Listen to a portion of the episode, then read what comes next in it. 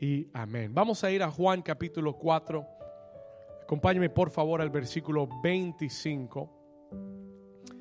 Vamos a ir, vamos a adelantar un poco la historia y yo en, en, un momento le voy a contar el resto, pero quiero leer el versículo 25 en adelante. Dice la palabra del Señor, le dijo la mujer, esta mujer, esta mujer samaritana le dice a Jesús, yo sé que ha de venir el Mesías llamado el Cristo y cuando Él venga nos declarará todas estas cosas. Y Jesús le dijo, no lo esperes, yo soy el que habla contigo. Y en esto vinieron sus discípulos y se maravillaron de que hablaba con una mujer. Sin embargo, ninguno le dijo, ¿qué preguntas o de qué hablas con ella? Versículo 28. Y entonces la mujer dejó su qué? Su cántaro y fue a la ciudad y dijo a los hombres, venid y ved, escuche esto, venid, ved a un hombre que me ha dicho todo cuanto he hecho, no será este el Cristo versículo 30, léalo conmigo, dice, entonces salieron de la ciudad y vinieron a él. Y la iglesia dice, amén. Y amén. Dígale a su vecino, hoy vamos a aprender el propósito del testimonio. Ahora dígale al otro, el que está más despierto, hoy vamos a aprender el propósito del testimonio. Amén. Puede tomar su lugar. You may be seated this morning. La semana pasada recibimos una poderosa palabra acerca del poder del testimonio. ¿Cuántos recibieron esa palabra? El poder del testimonio. Aprendimos lo poderoso que es un testimonio. Lo poderoso que es nuestro testimonio. Y no quiero resumir, no tenemos tiempo para resumir el mensaje. Lo único que quiero repetirle o recalcarle es que nuestro testimonio es un arma de guerra para cortarle la cabeza al gigante. Voy a repetirlo, si usted no estuvo, si usted no había oído eso, óigalo ahora, anótelo ahora.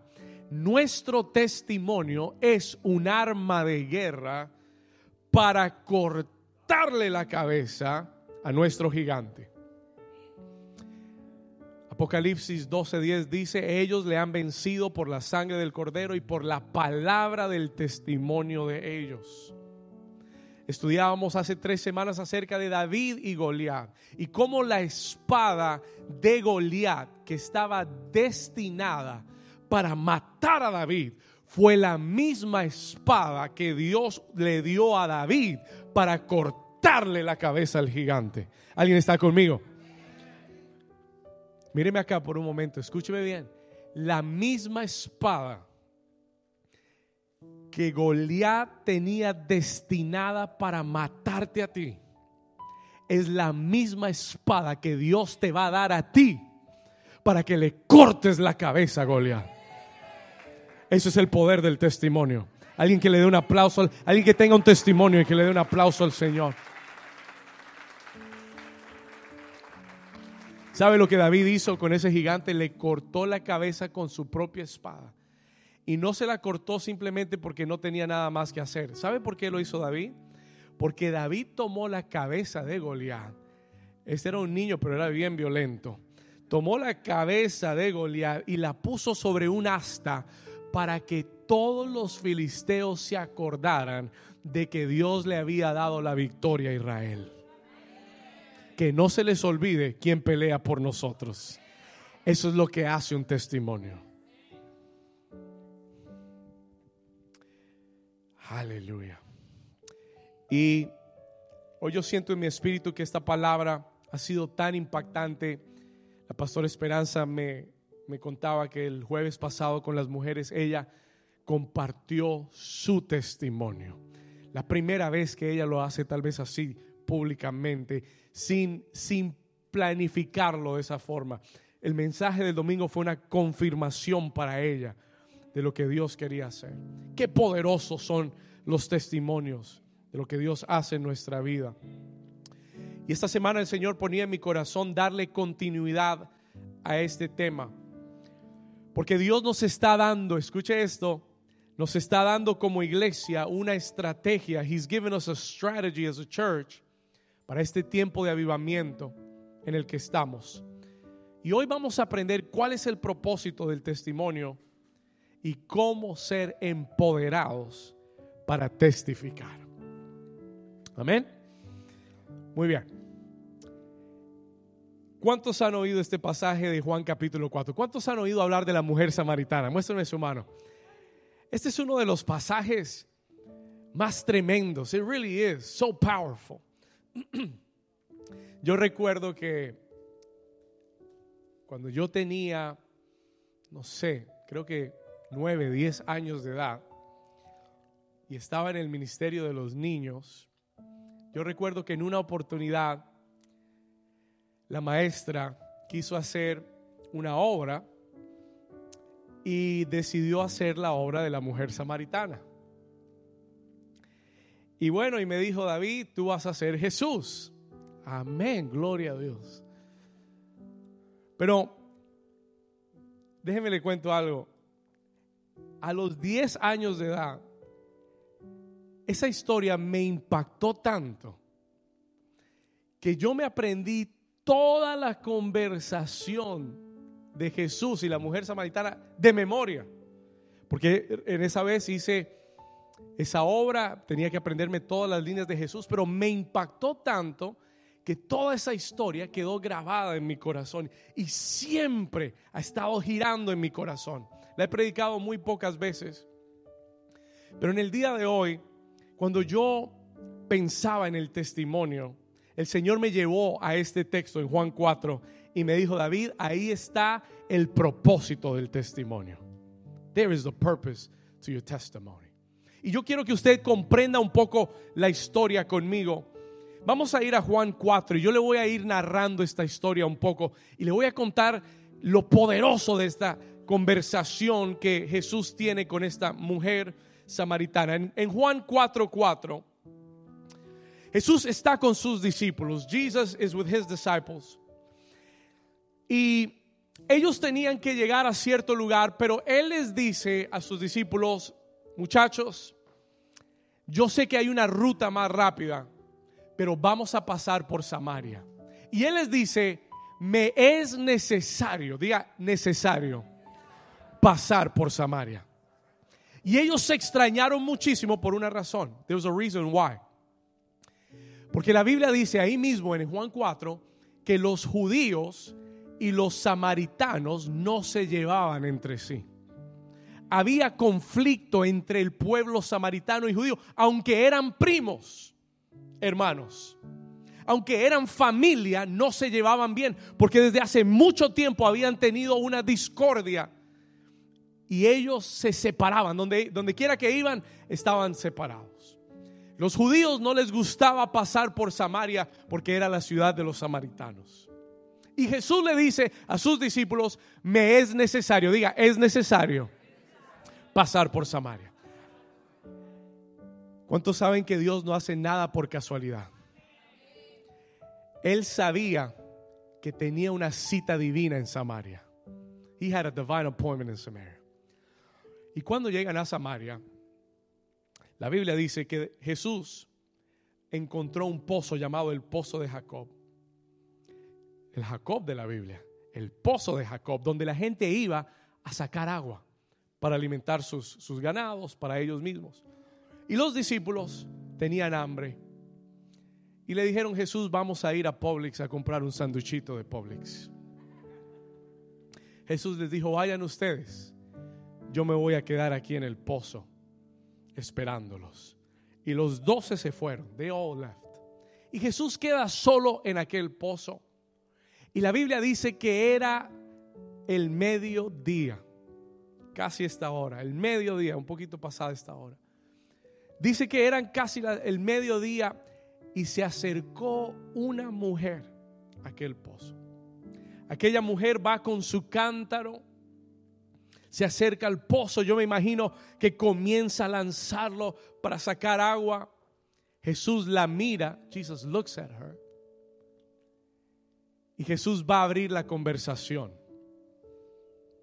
con una pregunta. Él la mira y le dice, mujer, dame de beber. Ella extrañada porque él es un rabí judío y porque es hombre y porque es rabí y porque es judío. Ella extrañada le dice, ¿cómo tú, siendo judío, me pides a mí que soy mujer samaritana de beber? Escuche esto. Vamos a ir ahí al versículo 10.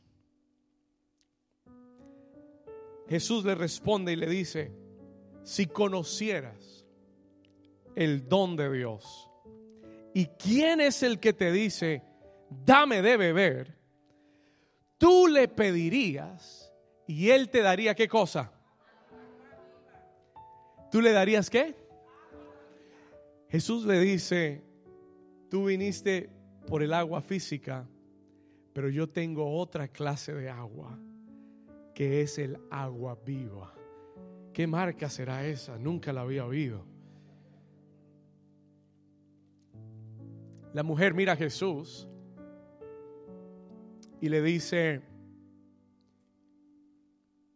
e-, ella piensa que le está metiendo cuento. ¿Sabe por qué? Porque ella le dice, pero tú no tienes nada con qué sacar el agua. No tienes cántaro. ¿De dónde pues vas a sacar esa agua viva? Y Jesús le responde, versículo 13, verse 13. Jesús le responde y le dice estas palabras. Pon atención.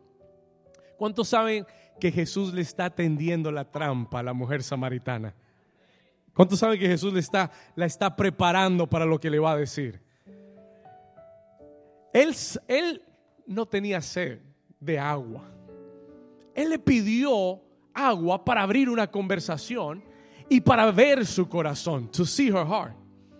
Y cuando ella le dice, no tienes con qué sacar esta agua, él le dice las siguientes palabras, versículo 13. Lo, que mire lo que dice. Jesús le responde y le dice, mujer, cualquiera que bebiere de esta agua, de este pozo, volverá a tener qué cosa? Volverá a tener sed. Versículo 14, verse 14. Más el que bebiere, léalo conmigo, más el que bebiere del agua que yo le daré, no tendrá sed jamás, sino que el agua que yo le daré será en él una fuente de agua que salte para vida eterna. Alguien que conozca esa agua, que le dé un aplauso al Señor. Listen to this. Escúcheme por un momento. Jesús le dice, todo el que beba del agua de este pozo va a volver a tener sed.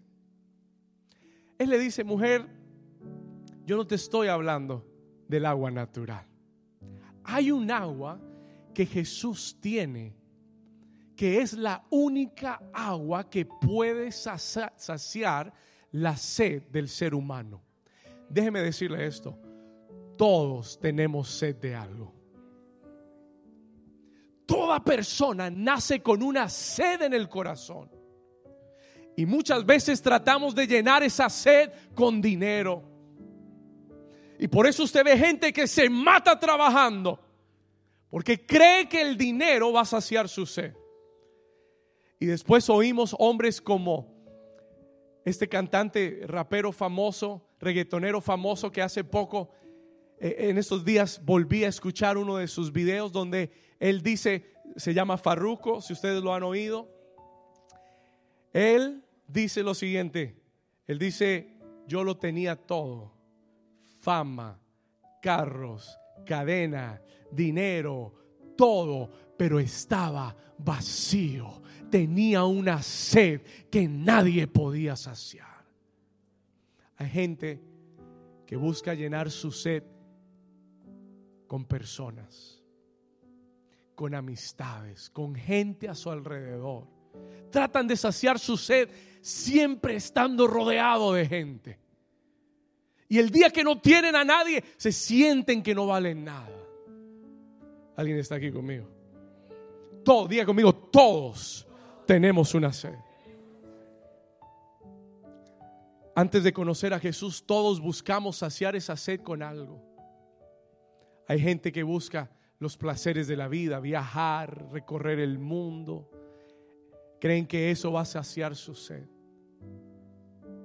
Y después de que has recorrido todo el mundo, te das cuenta que todavía la sed permanece. Jesús le dice a la mujer, el que beba de esta agua volverá a tener sed. Más el que bebiera del agua que yo le daré, como dice la escritura, de su interior correrán ríos de agua viva para vida eterna. ¿Alguien lo cree?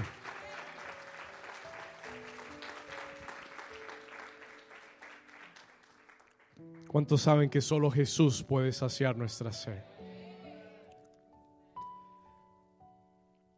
Si lo tienes todo en esta vida, belleza, fama, dinero, pero no tienes a Cristo, no tienes nada.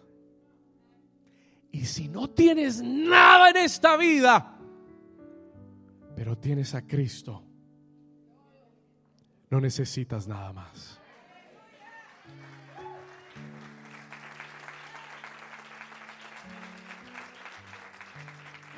Mire, yo he conocido gente muy rica. Hace muchos años atrás me llamó. Alguien de la iglesia vino y me dijo, pastor, el, jefe, la persona para la que yo trabajo, es un hombre multimillonario argentino. Tiene un jet privado donde viaja a Argentina todas las semanas. Es multimillonario, pero el hombre está afligido. Necesita hablar con alguien. Su hija está atormentada, tiene problemas mentales. Ningún doctor le ha dado solución. Usted podría ir a hablar con él. Yo estaba comenzando a pastorear. Y le dije, Señor, ¿quieres que yo vaya? El Señor dijo, vaya. Quiero enseñarte algo. Y yo fui, me senté con este hombre en su oficina. Quedé impresionado del lujo viéndola por la ventana toda la bahía de Biscayne. Este hombre con lágrimas en sus ojos me decía, pastor, yo lo tengo todo, pero me siento afligido. Yo puedo comprar el mejor doctor, la mejor cama, la mejor medicina, tengo aviones, puedo ir donde, pero ver a mi hija atormentada me tiene afligido. En ese momento yo entendí que en esta vida tú lo puedes tener absolutamente todo y estar vacío. Yo le hablé ese día a ese hombre acerca de Jesús y le dije, mire, era un judío argentino. Y le dije, yo lo único que le puedo decir es que conozco a un hombre que cambió mi vida. Conozco a un hombre que ha cambiado la vida de miles de millares. Y si usted le rinde su corazón, él puede cambiar tu vida y la vida de tu hija. Ese hombre luchó muchísimo al oírme porque su tradición religiosa no lo dejaba creer. Él me dijo, muchas gracias, gracias por tu tiempo, gracias por tu esfuerzo, yo te aviso, yo te dejo saber qué decido hacer. Y ese día yo entendí que hay una sed en cada uno de nosotros que solo Jesús es capaz de saciar. Esta mujer le dice a Jesús, le dice, maestro, ¿de dónde? Dame de esa agua. Yo quiero, yo quiero esa agua porque ya estoy cansada de venir a este pozo todos los días. Yo quiero ese refill, que me des ese refill para no tener que volver. Ella dice, yo quiero esa agua. Y Jesús, escúcheme bien, Jesús va directo al grano.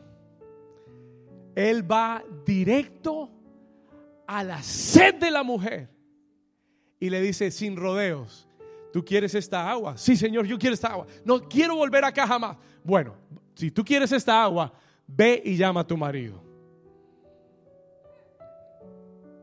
Y la mujer hizo, "Uh", se atoró. Le dijo, Señor, no tengo marido. Y Jesús la mira y le dice, bien has dicho, no tengo marido, porque cinco maridos has tenido y el que tienes ahora no es tuyo. Ahora escúcheme por un momento. Jesús fue directamente a la sed del corazón de la mujer. Y le dijo, mujer, tú has estado buscando en los hombres lo que solo yo te puedo dar. Y por eso has tenido cinco maridos ya. Y sigues buscando y no lo vas a encontrar. Porque lo que buscas no está en el hombre. Lo que la sed que tienes en el corazón no lo puede saciar un esposo, no lo puede saciar un novio, no lo puede saciar nadie, ningún hombre. La sed que tienes solamente la puedo saciar yo. ¿Alguien está aquí todavía?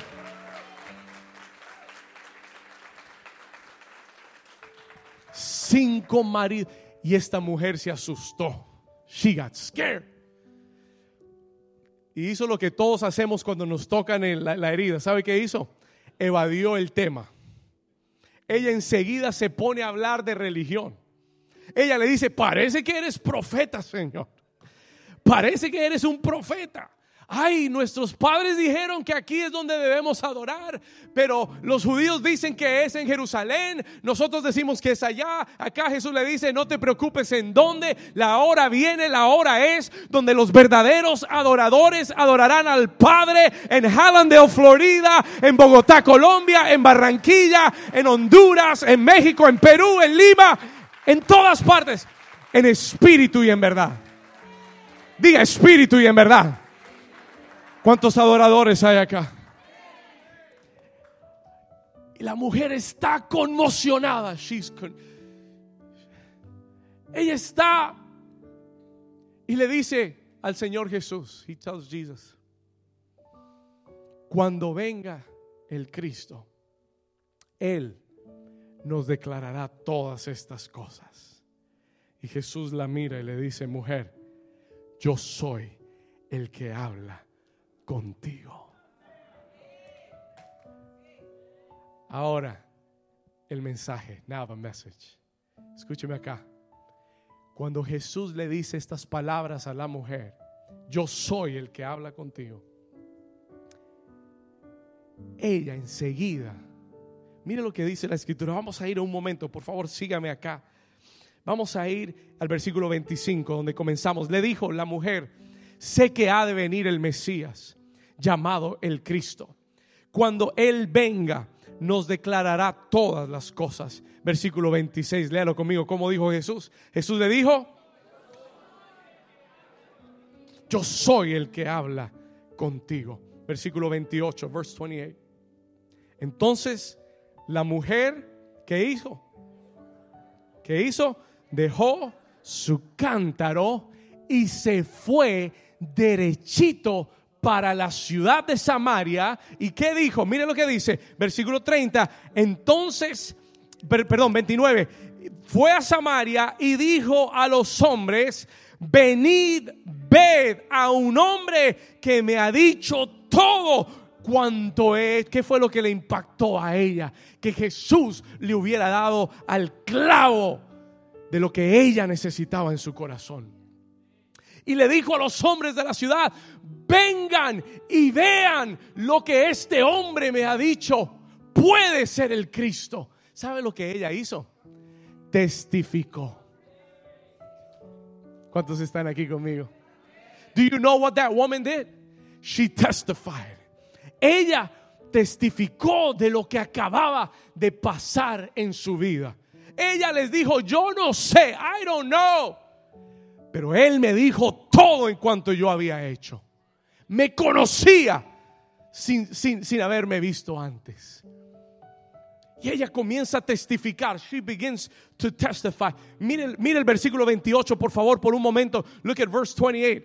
Mírenlo rápidamente. Versículo 28. Entonces la mujer, léalo conmigo. Entonces la mujer que hizo, se le olvidó la sed física que tenía. Nunca llegó a sacar el agua. Nunca llegó a beber el agua que fue a buscar. Dejó su qué.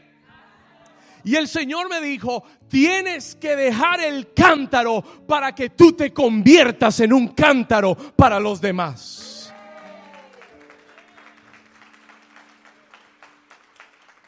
Cuando tú llegues a conocer el agua viva, realmente tú vas a soltar tu cántaro. You're gonna let go Tú vas a soltar aquello que pensabas que necesitabas tanto y vas a decirle, Señor, ¿cómo me voy a quedar callado con lo que tú acabas de hacer en mi vida? ¿Cómo no convertirme en el cántaro para llevar el agua viva a la vida de otros que te necesitan?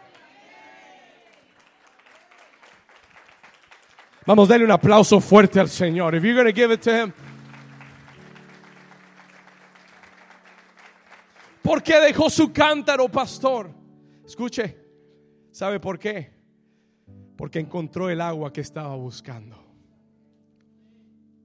Porque cuando Dios verdaderamente ha hecho algo en tu vida, tú no te puedes quedar callado. Tú no te puedes quedar con lo que Dios te ha hecho y convertirte en un cristiano 007. Que nadie sepa que es... Sí, Señor, aquí estoy en la oficina, pero háblame después porque ahorita no puedo hablar. ¿Alguien está aquí conmigo? Señor, ahora no puedo orar, pero después en la casa hablamos.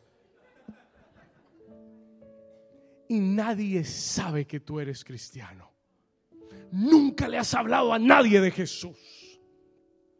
Mire, yo recuerdo a los 12 años de edad, yo estaba tan impactado por Jesús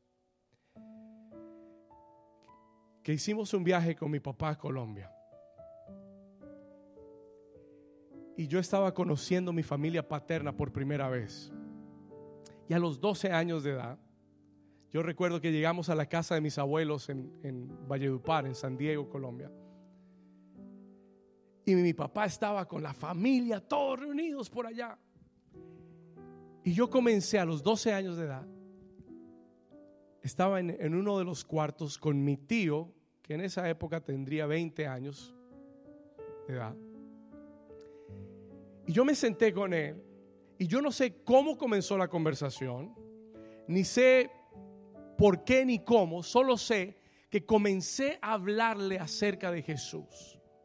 Y comencé a contarle acerca de la palabra. Y él me preguntaba y yo comenzaba a responder. Yo, 12 años, no sé qué le estaba diciendo. Pero le estaba hablando de Jesús. I was talking to him about Jesus. Y después de media hora, una hora de hablar, y él estaba atento él está, mi tío Luis Mario que debe estar viendo esto también, y él estaba atento. Y al final de esa conversación, mire, porque mi corazón estaba tan lleno de Dios y estaba tan agradecido que al final de la conversación yo le dije, tío, ¿quieres recibir a Jesús en tu corazón? Y él me dijo, sí, yo quiero, David, yo quiero recibir a Jesús. Ese día le entregó su corazón a Jesús y hasta hoy en día sirve a Dios. ¿Alguien está aquí conmigo? 12 años de edad. Pero ¿sabe por qué lo hice? Mi papá no me dijo, ve y háblale a tu tío de Jesús. Nadie me dijo, haz esto. Yo vi una oportunidad y mi corazón estaba tan lleno de él. Y yo veía una necesidad en su corazón y yo dije, él tiene sed y yo tengo el agua. Él tiene sed y yo tengo el agua viva. ¿Cómo voy a dejarlo sin el agua viva?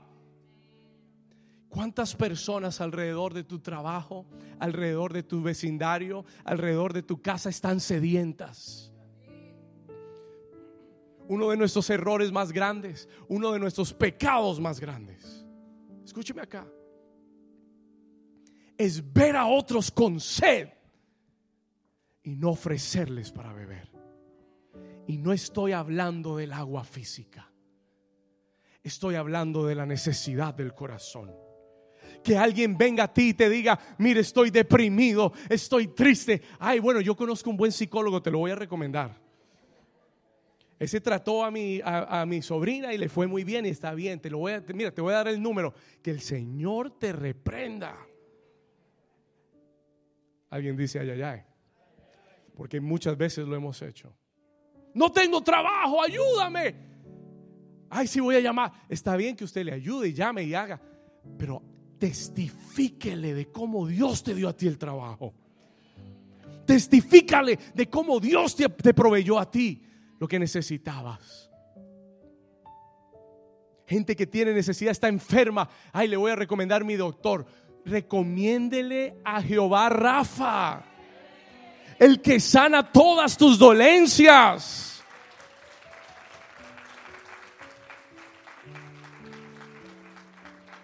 ¿Alguien me está entendiendo hoy? ¿Usted se imagina cómo estaría esta iglesia si todos aquí testificáramos. Usted se imagina, no habría espacio suficiente. Con todo lo que Dios hace aquí, semana tras llevamos más de mes y medio oyendo testimonios todos los domingos de lo que Dios hace. El, jueves estábamos con los hombres, casi no terminamos oyendo todos los testimonios tremendos humid con unos testimonios tremendos. Lo que Dios está haciendo en sus hijos. ¿Sí o no, Lucecita? Pero algo, mire, y yo, y yo lo comprendo porque yo llevo años, llevo años orando con ellos. Cosas tremendas con sus hijos. Y en cuestión de semanas, Dios ha transformado el corazón de sus hijos.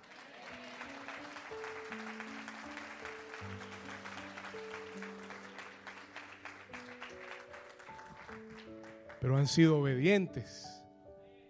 Vinieron acá, Dios les dio una palabra, obedecieron. Me han honrado como su pastor. Y cuando usted honra al hombre de Dios y el hombre de Dios lo bendice, la bendición viene para su vida. Hay gente que quiere que, que, ore por ellos y los bendiga, pero usted no me honra, usted no honra esta casa. Y yo puedo orar todo lo que quiera. Pero si usted no está en obediencia a Dios, si usted no está en obediencia a Dios, no espere muchas cosas del Señor. Espere misericordia y amor, porque Dios le dará misericordia.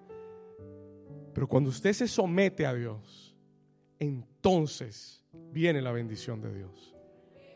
Y yo estoy feliz de ver lo que Dios está haciendo. Mire, como si fueran mis hijos, yo estoy feliz.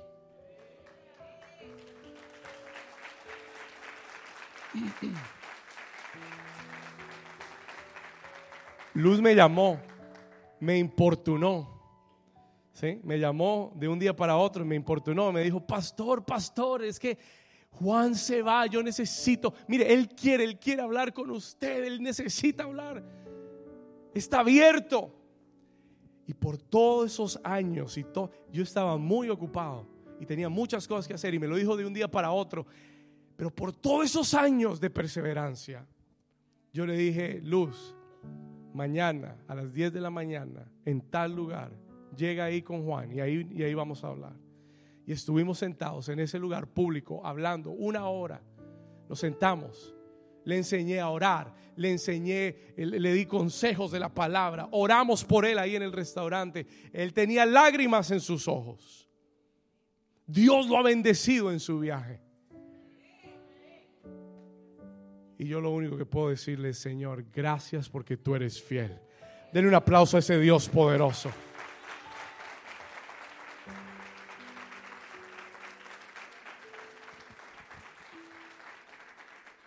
Donde quiera que vayas, vas a encontrar gente con sed.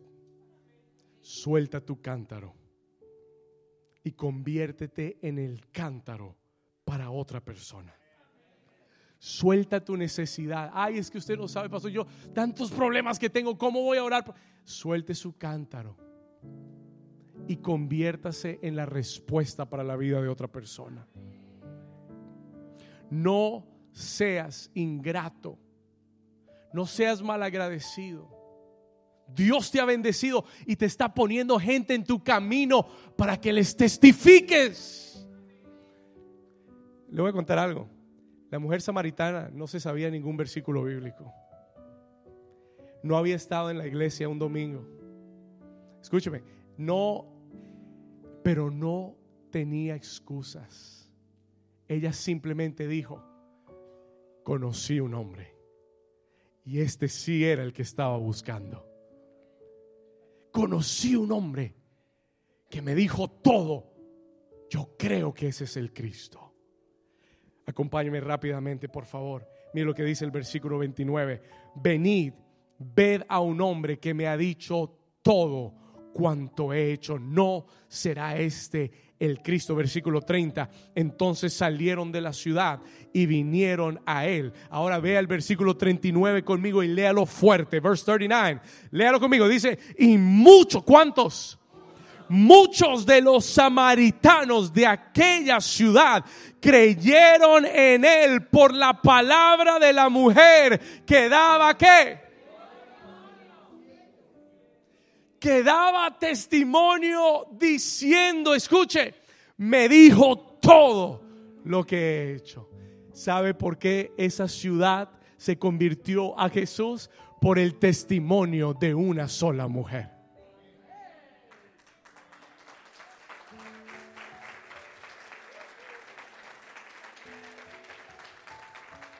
Una ciudad entera se volcó a Jesús. Porque una mujer lo único que les dijo fue, encontré un hombre que me dijo todo lo que he hecho. Déjeme darle rápidamente, I want to give you quickly. Déjeme darle cinco propósitos, anótelos, se los voy a dar rápido para que usted los tenga en su corazón. Cinco propósitos del testimonio. Me encantan estos cinco, son poderosísimos. Número uno, ¿Cuál es el propósito del testimonio, pastor? Número uno, el testimonio es una demostración del amor de Dios. Cuando esta mujer americana el domingo pasado vino aquí al frente y me dijo, pastor, explíqueme cómo es posible que yo estuve sentada aquí sin hablar español y le entendí toda la prédica palabra por palabra. ¿Y sabe lo que yo le dije? Dios te ama. Es una demostración del amor de Dios. ¿Cómo más lo puedes explicar? El propósito del testimonio es demostrar el amor de Dios. To demonstrate God's love. Dios te ama y está pensando en ti. Dígale a su vecino, testifique y dile, Dios te ama y está pensando en ti. Cuando yo veo a Dios hacer un milagro en mi vida, ¿sabe qué pienso? Dios me ama y está pensando en mí. Es una demostración del amor de Dios. Por eso tienes que testificar. Cuando le hablas a alguien y le cuentas lo que Dios ha dicho, le estás hablando del amor de Dios. Hay gente que piensa que Dios es un viejito con barba que tiene un rayo al lado, en la mano derecha, listo para caste. Cuando te mueves mal. Hay gente que tiene esa idea de Dios. Hay gente que necesita oír que Dios es amor, que Dios sana, que Dios restaura, que Dios levanta, que Dios encamina. ¿Cuántos dicen amén? Número dos, el propósito del testimonio el testimonio revela la naturaleza de Dios. It reveals God's nature. Cuando usted comparte un testimonio, usted está demostrando cómo es Dios. La naturaleza de Dios, sanador, salvador, liberador, proveedor, ese es Dios. No que ya Dios no sana, mentira del diablo. Hay gente por ahí, hay iglesias que le van a decir, no, los milagros fueron para la Biblia. Ya eso no existe. Ya eso paró con el último profeta, con el último apóstol, se, se acabaron los milagros. Mentira del diablo. Dios es el mismo ayer, hoy y por los siglos de los siglos. Alguien que lo crea y que le dé un aplauso al Señor.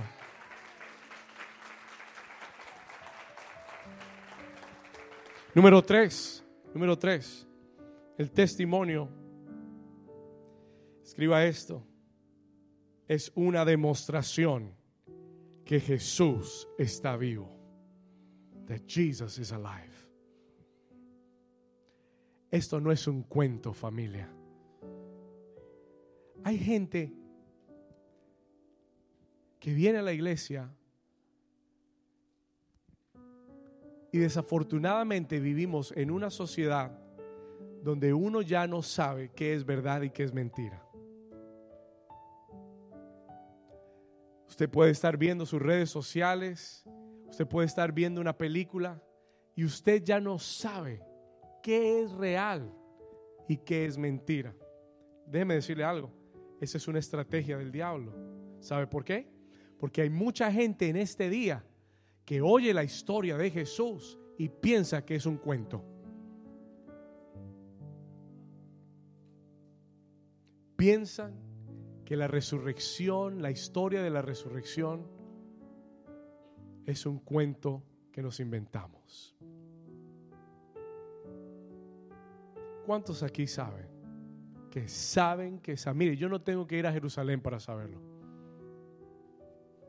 ¿Cuántos aquí saben que saben que Jesucristo murió en una cruz, pero que al tercer día resucitó?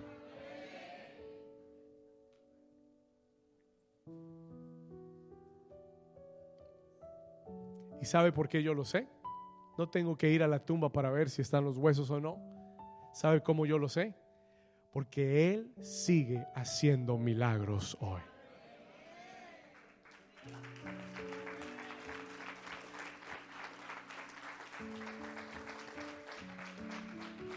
¿Y sabe por qué el próximo domingo, sabe por qué vamos a hacer una reunión de sanidad y milagros? Porque es la celebración de que Jesucristo está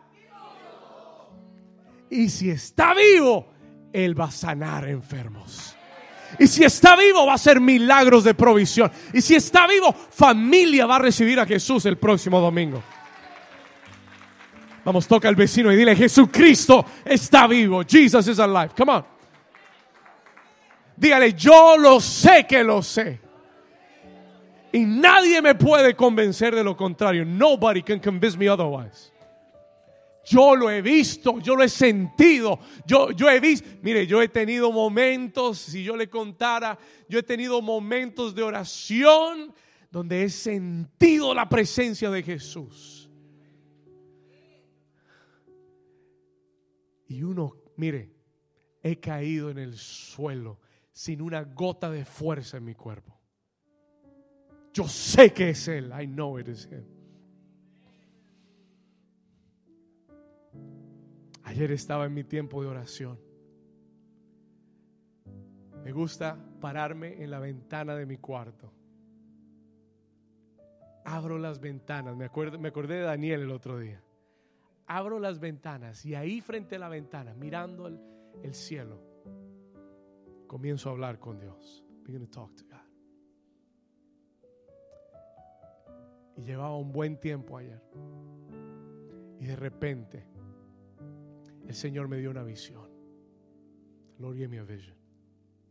Con los ojos cerrados, yo vi, el, vi en el cielo que se despejaba y había una puerta grande y esa puerta se giraba y comenzaba a abrirse y oí una voz que decía, es tiempo de subir acá.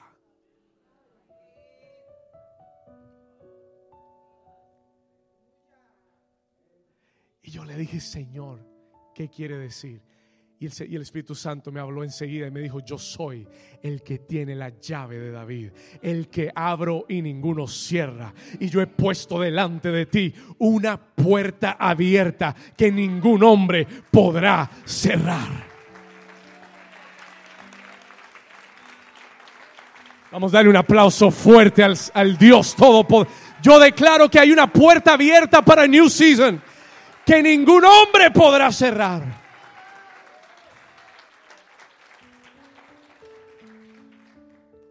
Número cuatro, number four.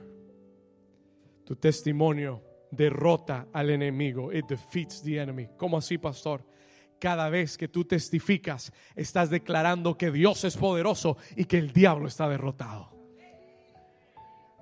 Cada vez que tú cuentas a alguien que Jesucristo te sanó, le estás diciendo al diablo, diablo, perdiste tu poder de enfermedad sobre mi vida. Tu testimonio derrota al enemigo. Es una declaración de victoria sobre el enemigo. Número 5, number 5.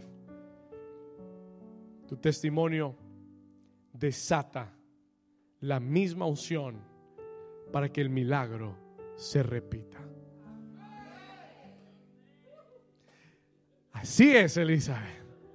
Gracias. Por eso está en la primera fila ella. Escúchame. Cada vez que tú cuentas tu testimonio, every time you tell your testimony, tú estás diciendo, Señor, lo vas a volver a hacer. El próximo domingo, en la reunión de Sanidad y Milagros, yo le pedí a David y a Ali que vinieran desde Jacksonville, Florida, para que cuenten su testimonio. 20 días en coma, entubado por COVID, donde los doctores le dijeron, de aquí no, no pasa esta noche, pero la, la buena noticia es que Jesucristo está vivo. Jesucristo está vivo y el poder de resurrección que levantó a Cristo de los muertos, vivificará también tu cuerpo mortal y el poder de resurrección también te levantará.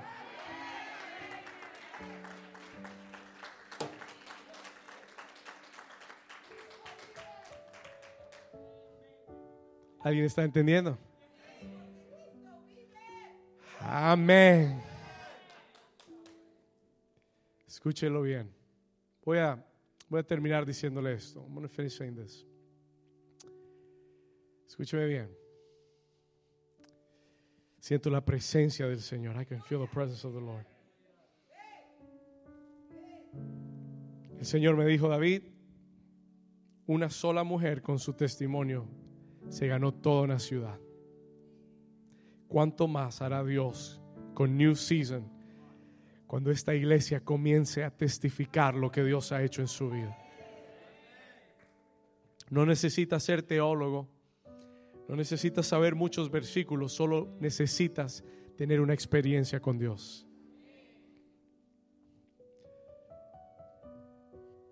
Diga conmigo, empoderados para testificar. Voy a terminar. Hechos capítulo 1, versículo 8. Acts 1, verse 8. Mire lo que dice acá el Señor Jesús dijo, pero recibiréis, ¿qué cosa? Poder. ¿Qué recibiréis? Esa palabra es la palabra en griego dunamis. De ahí sale la palabra dinamita. Es poder, diga poder. Dijo Jesús, recibiréis poder cuando haya venido sobre vosotros el Espíritu Santo. Y cuando tengas ese poder, me seréis qué cosa? Testigos en Jerusalén, en Hallandale, en ¿dónde más? En Hollywood, ¿dónde más? En Aventura, en Hialeah, en Kendo, en Downtown Miami, en Orlando, Florida. Vienen de Orlando la próxima semana. Escúcheme bien, vienen de Orlando, viene una caravana de Orlando la próxima semana. ¿Alguien está aquí conmigo? Serán testigos. Vienen de Jacksonville, Florida, la próxima semana. Escúcheme, listen to me. En Jerusalén, en Judea, en Samaria y hasta lo último de la tierra habrán testigos cuando venga sobre ustedes el poder del Espíritu Santo. Y voy a terminar diciéndole esto. El próximo domingo tenemos un gran desafío. Vamos a estar en la radio, vamos a estar en Facebook, en Instagram, vamos a publicarlo en todas partes. Pero el Señor me habló y me dijo, David, haz todo eso, pero eso no es lo que va a traer la gente. El Señor me dijo, les estoy dando la estrategia para ganar las almas esta semana. Él me dijo, usen su testimonio. Use your testimony. Dios te va a poner personas esta semana para que les testifiques. Y hoy vamos a cerrar esta reunión. We're going to close this meeting. Pero yo voy a cerrar esta reunión orando por cada persona que diga, pastor, yo quiero ser un testigo de Jesús y quiero ser empoderado por el Espíritu Santo. Él dijo, recibiréis poder cuando venga sobre vosotros el Espíritu Santo y entonces me seréis testigos. Ya no vas a hablar con dos o tres palabras tuyas. Ahora vas a hablar con la unción del Espíritu Santo. Póngase de pie, stand to your feet. Póngase de pie, levante sus manos por un momento ahí donde estás.